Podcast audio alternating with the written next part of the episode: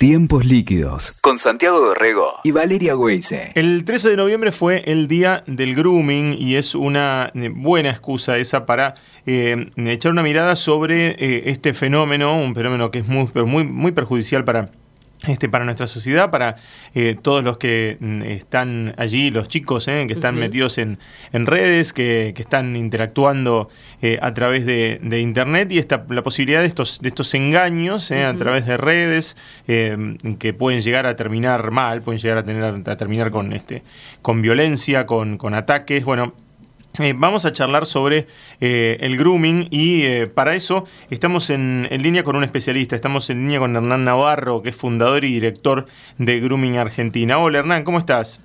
Santiago, buen día, Valeria, buen día. Bueno, un placer como siempre hablar con ustedes. Siempre, Hernani. Y a ver, por más que haya sido el día del grooming, que seguimos concientizando, empecemos por el ABC, recordarle a la gente y avivarla, ¿no? De qué es el grooming, esto que ya tiene una definición, ¿no? Una palabra que le da sustento y fuerza.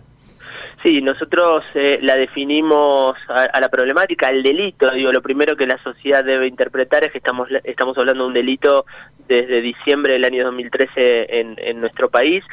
Eh, que definimos como el acoso sexual en Internet a niños, niñas y adolescentes. Según nuestra matriz ideológica, nuestra línea de pensamiento es entenderlo como la nueva modalidad del abuso sexual eh, contra las infancias, eh, algo que en el espectro del abuso, bueno, viene a, marcar un cambio de paradigma, hablamos de un abuso digital, hablamos de un abuso sin contacto físico, eh, bueno, por supuesto lo que este tenor eh, genera, ¿no? El impacto que genera en nuestros niños, niñas y jóvenes. ¿Y cuál es el estatus actual en, en Argentina? hay, una, hay una ley, eso está sancionado, es un delito penal acá en Argentina, por lo menos eso, eso, está, eso está arreglado aquí. Sí, sí, absolutamente, absolutamente. Santiago se incorpora en el Código Penal en diciembre del año 2013, en el artículo 131, es decir, que el artículo 131 de nuestro Código Penal habla de la norma, hablamos de la norma 26.904, la ley de grooming, eh, que bueno, eh, reprime con seis, de seis meses a cuatro años de prisión aquel que contacta por cualquier plataforma tecnológica a una persona menor de edad con el propósito de cometer cualquier delito contra su integridad sexual. Bueno, está muy, está muy este, aquí hablándose en estos días del caso de Mar del Plata, la chiquita de 13 años, ¿no? Contactada por, por un hombre en Instagram y la violó, la terminó violando dos veces, ¿no? Sí, yo estuve esta semana, me tocó estar en Colombia, en Medellín, brindando un, congreso en materia, creo que eh, el lenguaje construye realidades, creo que eh, tenemos que eh, dejar de, hablar de, la mal llamada, lo que yo denomino la mal llamada pornografía infantil, donde en realidad las representaciones de esas imágenes de abuso sexual contra las infancias, soy redundante, viene a denotar un abuso, un abuso a una niña, a un niño. Bueno, esto lamentablemente el grooming eh, nutre a esta a, esta comercialización de las imágenes donde bueno Argentina se encuentra entre los 10 países con más tráfico eh, de este de este contenido a nivel mundial. Son datos alarmantes que nos nos, nos motivan y, nos redoblan a bueno plantear eh, políticas públicas al respecto en materia de prevención de promoción pero también eh, de, de, planes de restitución de derechos. Bueno sin duda que hemos iniciado un camino de reconocimiento eh, Grumen Argentina sí lo entiende desde el punto de vista de la prevención en la comunidad educativa preferente atacando el segmento vulnerable entre los 10 y los 14 años en, víctimas del delito de grooming y la realidad es que eh, la proliferación del delito, sobre todo en estos últimos dos años, bueno, sin duda que, es notable. Claro, eh, es, es muy preocupante lo que vos decís, ¿no? Ese top ten este, lamentable en el que en el que estamos. ¿Cómo, ¿Cómo se baja eso? ¿Cómo se, cómo se previene ese, ese índice? ¿Hay que, hay que hacer más, eh, más trabajo para, para prevenirlo? ¿Hay que combatirlo? ¿Hay que, hay que, hay que este, agilizar este, condenas sobre los, este, los delincuentes que, que trafican con, esta, con este material?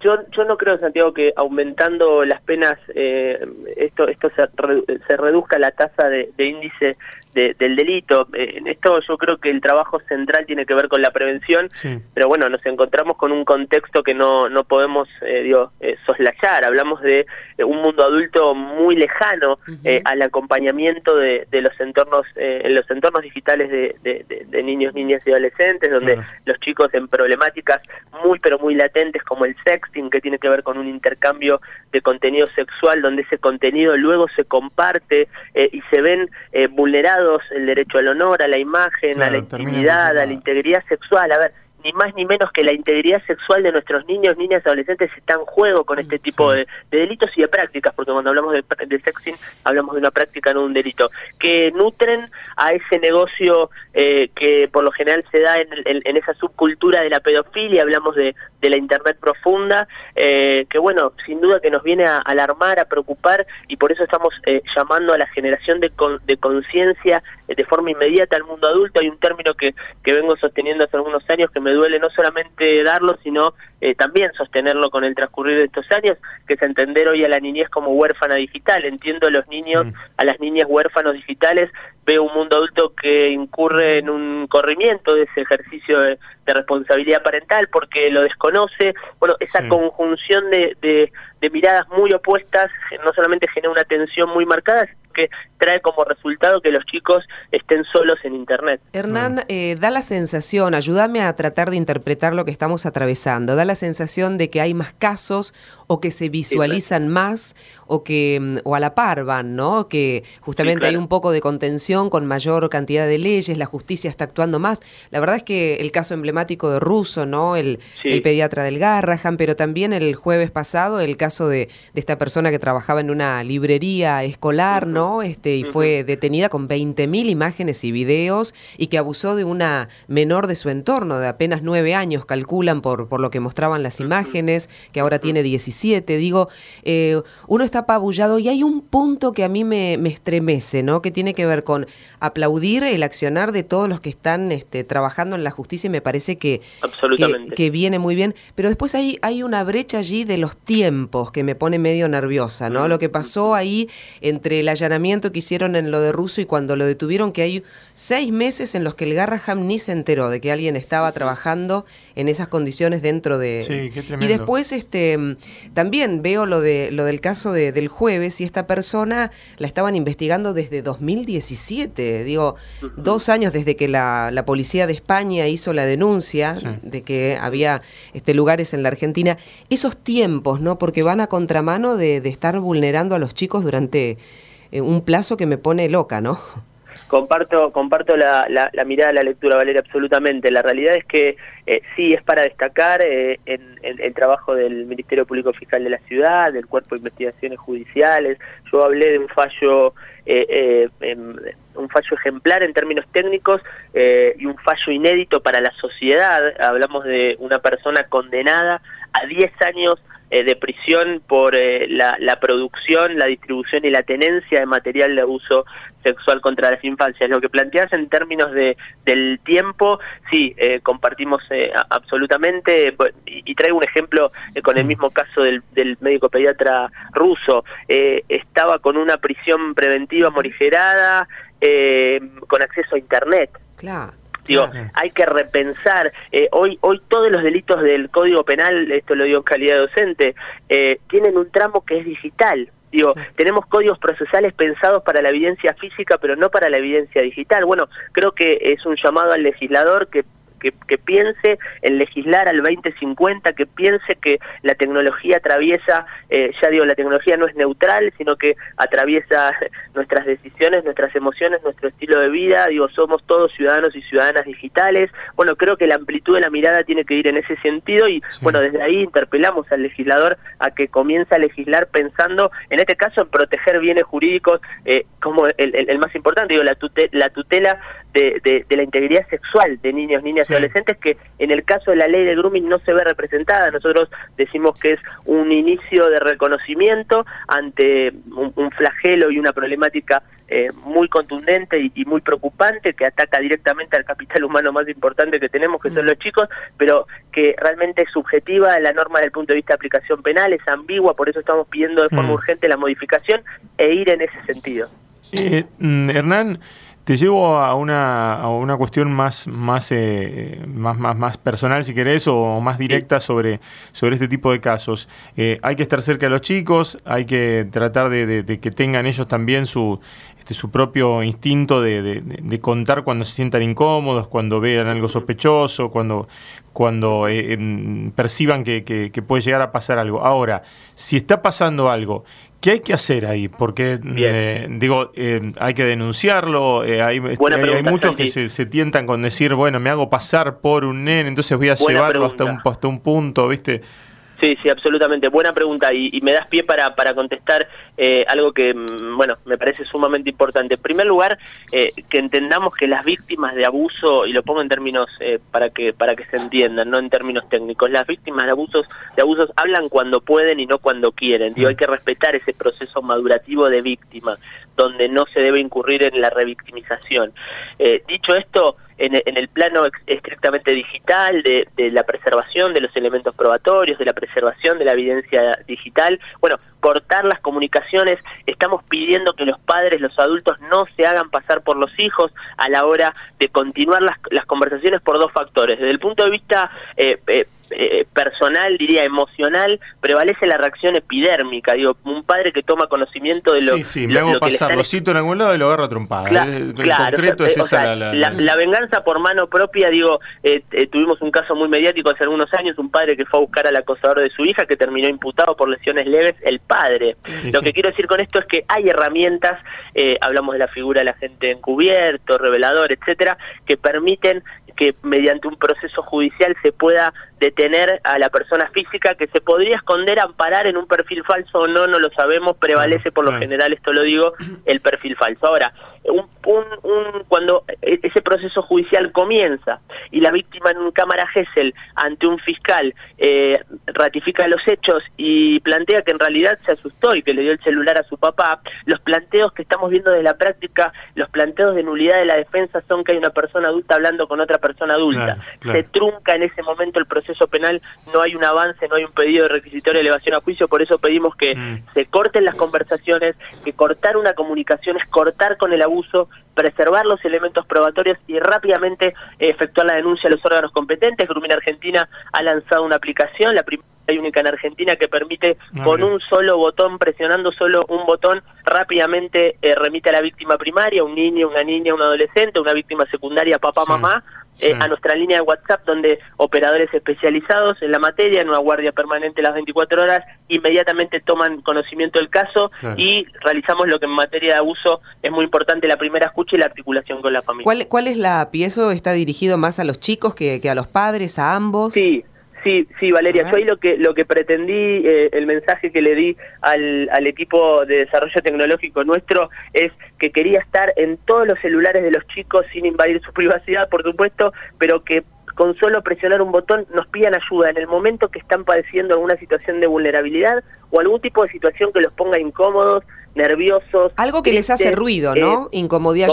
algo que les haga ruido o que les genere incomodidad, ¿no? Yo estaba viendo que eh, algunas estadísticas hablan de que uno de cada tres chicos sufrió alguna situación justamente incómoda, ¿no? Que cuando le preguntaban. Esa es, una, encuesta que la verdad que desconozco la organización que, que, que, la dio, no, no, nuestros datos no coinciden para nada. Yo después les voy a aportar los datos de la última, eh, la última medición que medimos a nivel nacional, que son realmente datos que alarman, eh, mm. donde mm, mediante nosotros esta aplicación de denuncia eh, lo que hacemos a la vez es una suerte de prevención en tiempo real, ¿no? La aplicación eh, se llama GAP, GAPP, está gratuita para los dos sistemas operativos, tanto para Android o como para iOS, pero lo que hay que tener en cuenta, y esto lo, pongo en, términos holísticos, digo, todos los chicos, todas las chicas atraviesan a diario situaciones, no, no, no lo llevo al plano de la vulnerabilidad, pero sí situaciones complejas. Va a depender siempre de esas dinámicas psíquicas para responder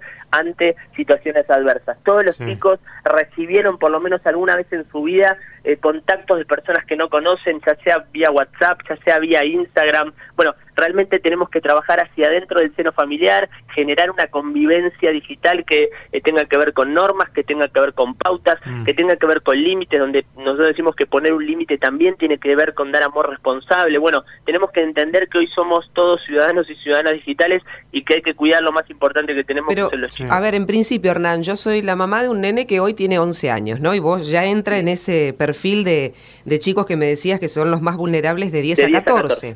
Eh, entonces, yo como mamá le tengo que avisar esto. Existe una aplicación que se llama Gap, ¿no? Me tengo que sentar y a explicarle. Lo bajamos en tu celular, lo llevas, este, cuando tengas dudas. Este, eso hay que hacer. Absolutamente. Y, Valeria, y te agrego un dato, eh, no solamente darle esa herramienta, que es una herramienta súper válida, porque vemos que en la medición los chicos con la última, a la última persona que recurren es a papá y a mamá, ah, es a un adulto responsable.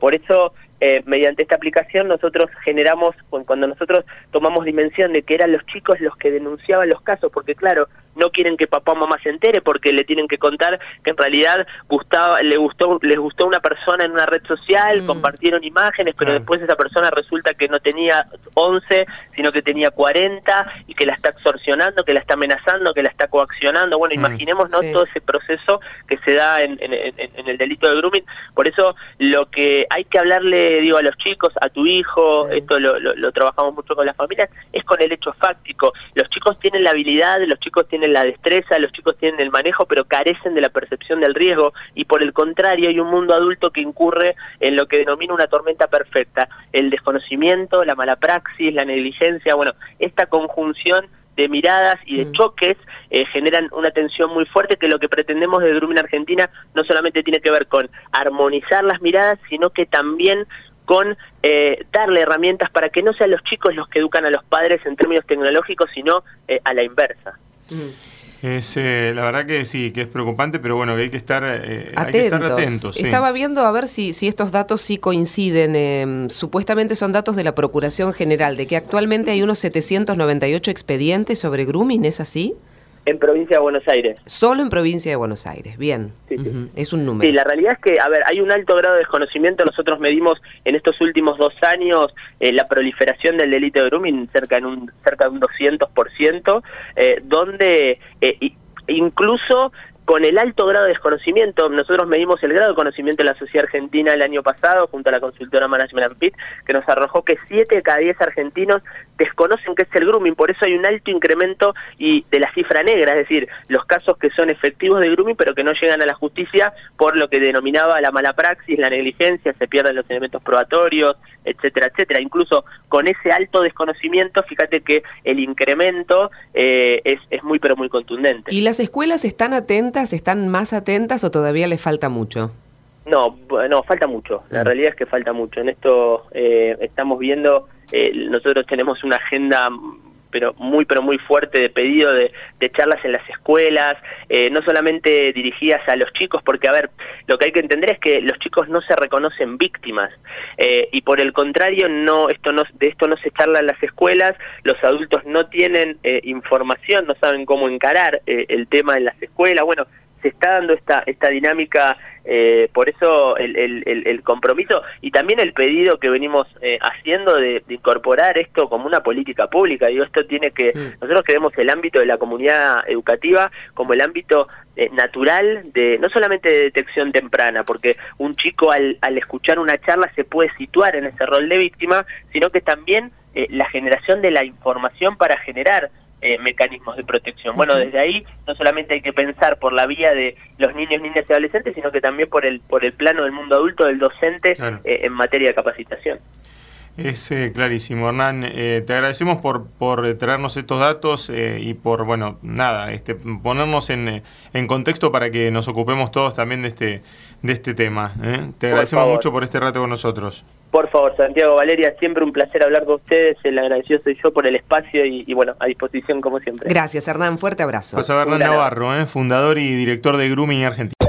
Escuchaste Tiempos Líquidos con Santiago Dorrego y Valeria Weise. WeToker. Sumamos las partes.